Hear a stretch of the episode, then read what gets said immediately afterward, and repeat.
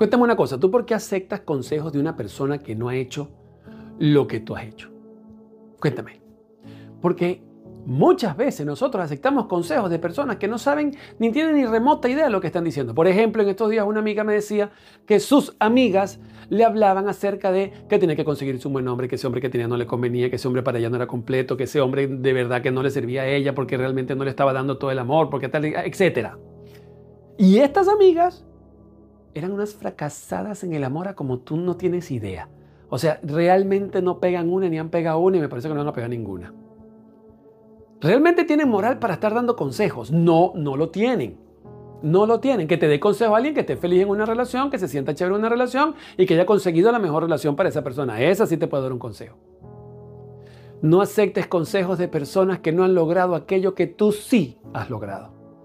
No aceptes consejos de personas que no están viviendo o no han vivido lo que tú estás viviendo. Y el mejor consejo que siempre puedes tener es el que nace de tu corazón, es el que nace de tu propia inteligencia y es el que nace sobre todo de tu propia experiencia. Y te digo más, la intuición. La intuición, ese maravilloso don que los seres humanos tenemos, muchas veces es un llamado de atención que nos dice, ten cuidado por el camino que vas caminando o lánzate y no tengas miedo. Así que deja de depender de consejos de personas que realmente no tienen moral para darte ningún consejo.